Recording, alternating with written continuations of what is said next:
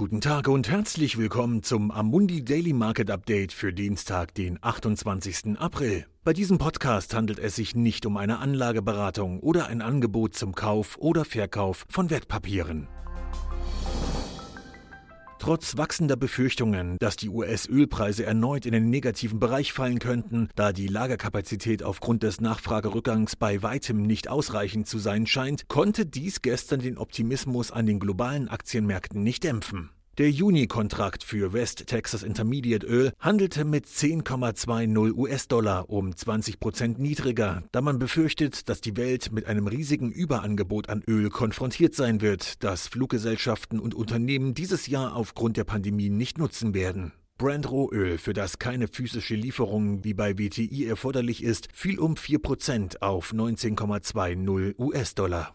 An einem Tag ohne signifikante makroökonomische Daten konzentrierte sich die Aufmerksamkeit der Märkte auf Unternehmensergebnisse, die im Allgemeinen keine größeren Enttäuschungen und in einigen Fällen positive Überraschungen für den europäischen Bankensektor und den Krankenversicherungssektor in den USA aufwiesen. Die Aktienkurse in Europa und den meisten Teilen Asiens entwickeln sich nach einer weiteren starken Rallye an der Wall Street, bei der der S&P 500 Index mit 2878 um fast 1,5 Prozent höher schloss, leicht positiv. Der S&P hat jetzt rund 56 Prozent seines dramatischen Einbruchs von Februar und März, als er in weniger als fünf Wochen um 34 Prozent abstürzte, wieder gut gemacht.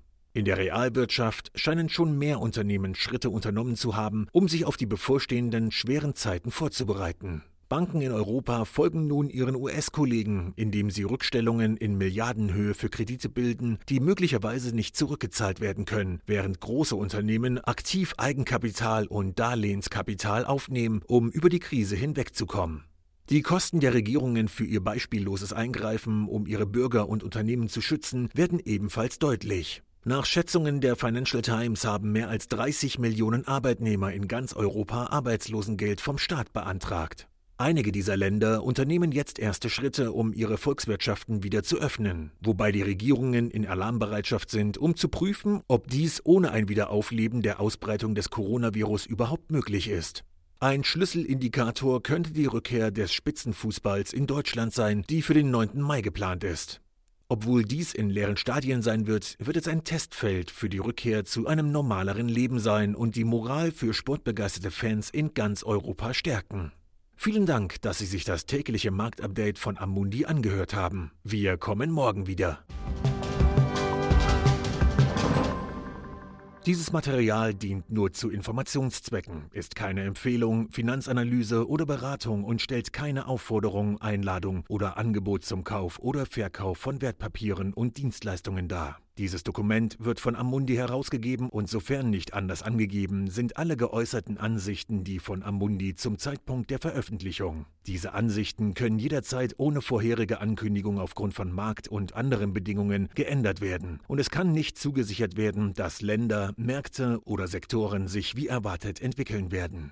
Amundi übernimmt keinerlei Haftung, weder direkt noch indirekt, die sich aus der Verwendung der in diesem Material enthaltenen Informationen ergeben könnte. Amundi kann in keiner Weise für Entscheidungen oder Investitionen verantwortlich gemacht werden, die auf der Grundlage der in diesem Material enthaltenen Informationen getroffen werden.